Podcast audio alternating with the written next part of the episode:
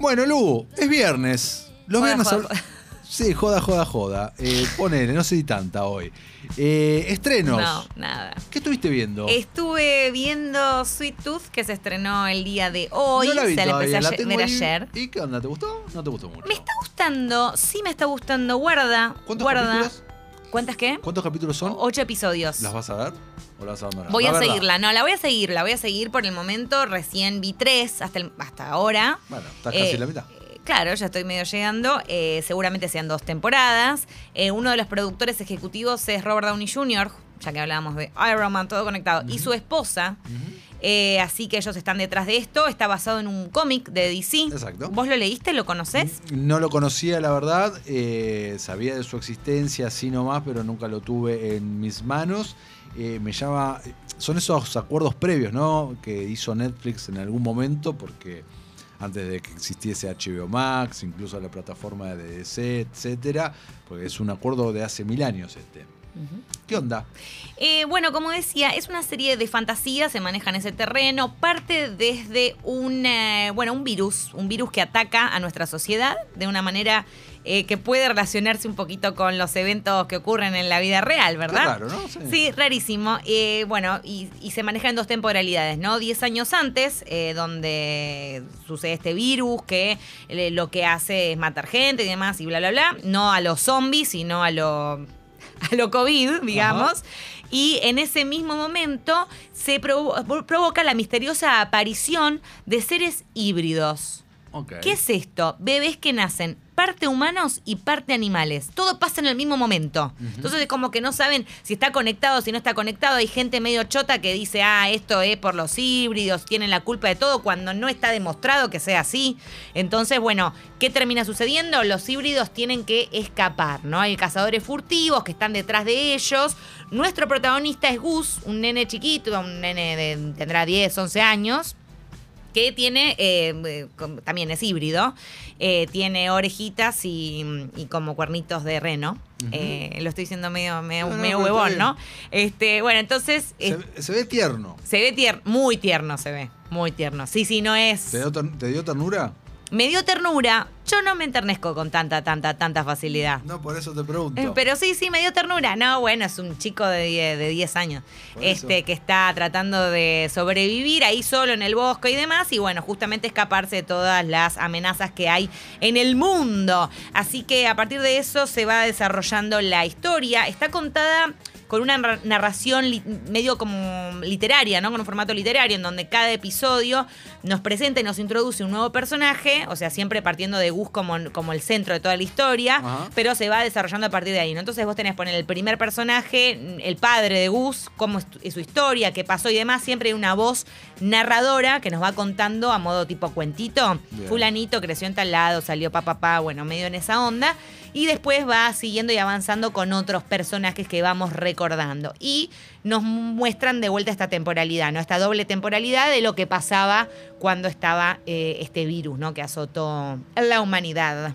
Perfecto. Así que va por, va por ese lado la cosa. Pero de vuelta, si no te gusta la fantasía, si no te manejas mucho con. no, no te cabe tanto, quizás no. Quizás no, así te digo. No, no sé si vas a entrar. Pero de lo contrario, es definitivamente una serie para ver. Sí. Y estéticamente es, es muy bella. Realmente muy bella. Bueno, yo Así que sí, tres agostas por el momento. planeaba entrarle durante el fin de semana Contame, sin lugar ¿qué onda? dudas y lo haré y la semana que viene lo charlaremos. Eh, ¿Qué estuviste viendo vos? eh, vi varias cosas, va, a ver, ninguna serie, pero vi, no sé por dónde querés que empiece, vi este especial de comedia que está hablando todo el mundo hoy, Ay, sí. el de Bo Burman, ¿no? Sí, justamente es el protagonista, uno de los protagonistas de Promising Young Woman. Exactamente.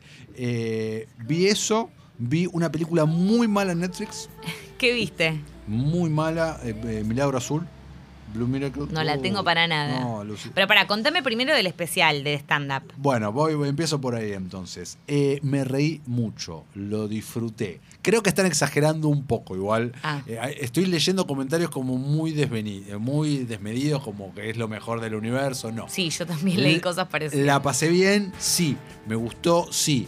Está estrenado en tiempo y forma, sí, en dos meses, el año que viene quedó viejo, y está bien que así sea porque se trata sobre la pandemia Ah. y sobre el, sobre el encierro. Se filmó durante la él pandemia. se filmó durante meses, durante la pandemia, que- generando un show desde su casa, comprando el, eh, diferentes tipos de luces, cámaras, haciendo, haciendo un setup en su living, calculo que es, pero por momentos también vemos otros ambientes, y hablando con música y con monólogos stand-uperos de lo que es el encierro y de lo que fue el año, ¿no? Como que esto de- no lo esperábamos y de repente apareció, te habla del sexting, te habla del aburrimiento, te habla de morfar, te habla de un montón de cosas y es imposible no sentirte identificado porque todos estuvimos en esa, por lo menos en el año pasado, en menor o mayor medida. Es gracioso, por momentos es muy yankee, que a, a ojos y oídos de un argentino hay algunas cosas que no, no, no- no podemos identificarnos tanto por el tipo de, de- de comida o cosas que dice de política y demás.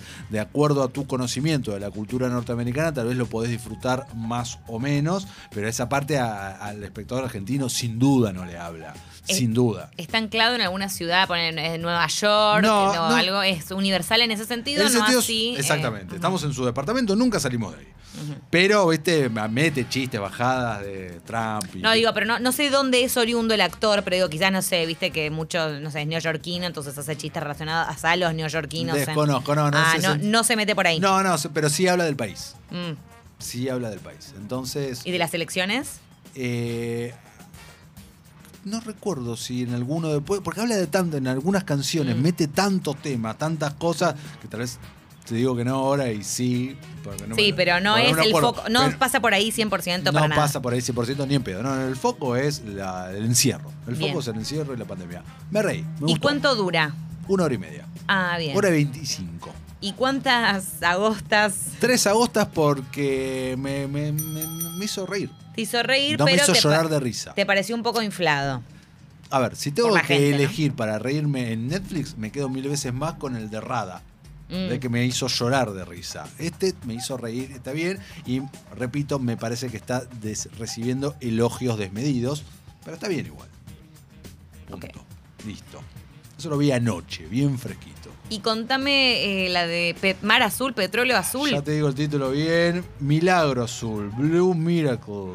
eh, protagonizada entre otros por Dennis, eh, Dennis Quaid.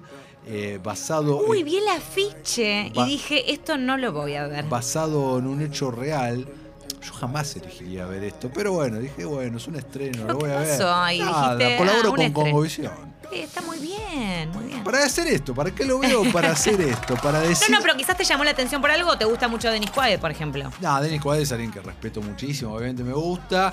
Eh, me llamaba la atención que era un hecho real, entonces eso también le suma, pero me encontré con un pastiche religioso. Odio cuando las películas son Mm. propagandas religiosas. Uh, mens- con mensaje. Con Moraleja y mensaje y todo. Sí, sí, odio eso. Odio cuando te das cuenta que alguna entidad religiosa emitió guita. Mm, ¿De qué va? Así a grandes rasgos. Es una historia real sobre eh, un hogar de chicos en México, no recuerdo ahora en qué localidad, eh, se llama Casa Hogar y todos los yanquis pronuncian Casa Hogar. Hijos de puta, ¿no pueden decir Casa Hogar?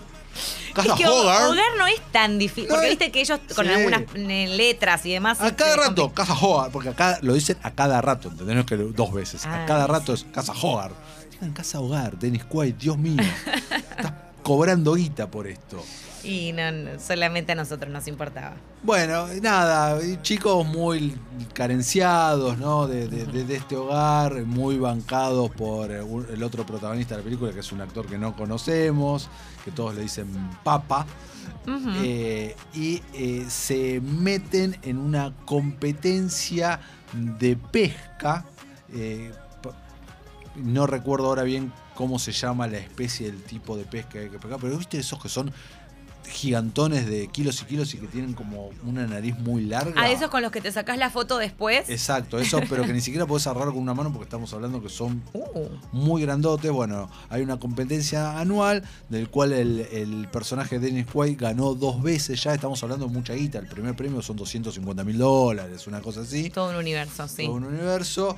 Eh, bueno, por una cuestión X de esas tontas y aburridas, eh, Dennis Quaid, que ya chupi, está más allá, un montón de problemas, vamos descubriendo, termina haciendo equipos con Casa Hogar y ahí vamos viendo como el tipo este duro se va ablandando por los niños huérfanos Mm. y eh, con la pregunta, ¿ganarán o no ganarán? No te la puedo creer. El- Yo diría que ¿Pescarán o no pescarán? El- ¿Te imaginas si terminaba con un final triste? ¿Pescarán o no pescarán este coso y ganarán el premio?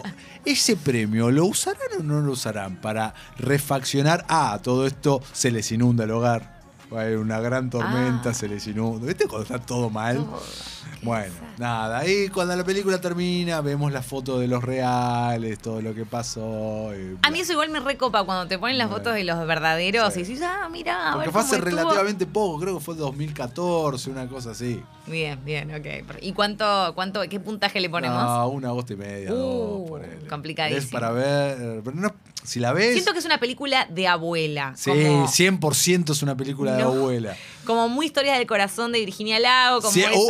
Virgi- es ideal para Virginia Lago. Re, sí, tenía toda la pinta. Eh, bien, yo después estuve viendo, eh, porque claro, no me puse tan al día con todo porque me recopé con Mythic Quest, esa que te recomendé el lunes, que pueden Sí. ir a chusmear en Spotify, Congovisión, y verlo.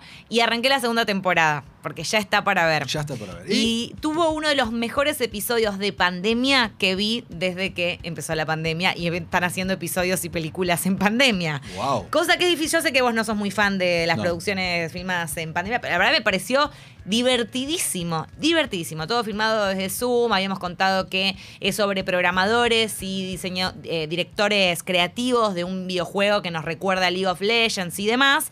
Y en este episodio puntual justamente están eh, trabajando desde casa, ¿no? Pero hay muchos que son adictos al trabajo. Después está la community manager de vuelta, desbordada por otra cosa. Quieren hacer como un jueguito para... Viste, yo no lo hice nunca esto durante el Zoom con amigos. Vos lo habrás hecho, te voy a decir que... ¿Qué?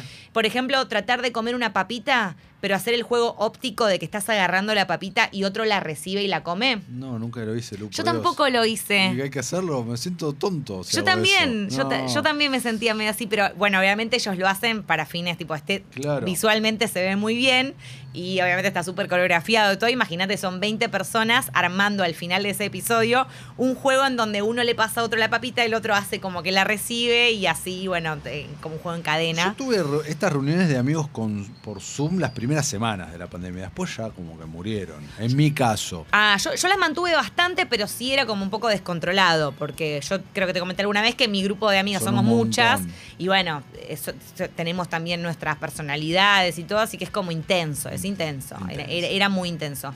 Eh, pero bueno, eh, vi entonces, me puse medio al día con Mythic Quest, véanla si no lo hicieron, estas tipo sitcom moderna con tintes desde The Office, la recontra recomiendo. Bien. Y para terminar yo, A ver. eh, alquilé en Blockbuster Sí, ¿qué? de Unholy. Ah, la viste, te pusiste al día, la comentamos hace dos semanas más o menos. Eh, sí, me Sí. vi de, de, de Unholy. Me gustó. Ah, mira, yo le puse dos agostas. Eh, dos y media. Me gustó hasta ahí nomás. Eh, Sí. Creo que algunas cosas están muy bien. A mí me gusta el terror religioso, ¿no? Cuando se anclan algunas cosas y utilizan eh, archivo real, como acá la Virgen de Lourdes, la Virgen de bla, bla, bla, estas apariciones de la Virgen, y lo utilizan en pos de la historia, me copa, te compro. Eh, creo que algunas cosas de la peli, en ese, algunos elementos están bien llevados, ¿no? Eh, por Jeffrey D. Morgan y la historia. Me hizo algún que otro muy chiquito susto, algún jumpscare bien aplicado. Hay muchos, ¿eh? Hay muchos, creo que dos están bien. Se el resto, un poquito con los jumpscares. El resto está todos de más. Pero me parece que está bien. Es una peli de terror que no putié por haberla visto. ¿Qué podés ver un viernes a la noche comiéndote unos pochoclos, ponele, en tu casa? Exactamente. Y para cerrar, en, eh, relacionado con esto, recordamos que El Conjuro 3 Yo la, es- la vengo esperando muchísimo, la comentamos bastante acá. Se estrena la semana que viene, Sí. ya la comentaremos. Ah, igual acá nada, no sé cuándo abrirán los cines, no sé. no, ni pero ya está, confi- Ya- está confirmada, confirmada. el 10 de junio. Que se estrena donde los cines estén abiertos. Exacto, así que eso lo quería recordar. Este es el Diablo me obligó a hacerlo y bueno, ya lo habíamos mencionado, uno de los casos más sensacionales basados en una historia real. Vuelven Ed y Lorraine Warren, que nos caen muy, muy bien. Muy, muy bien, muy, muy bien, sin Sí. duda alguna. Eh, así que hablaremos la semana que viene y la estaremos comentando. Sí, 100% la semana que viene se comenta, eh, la vengo esperando, quiero saber si ustedes también.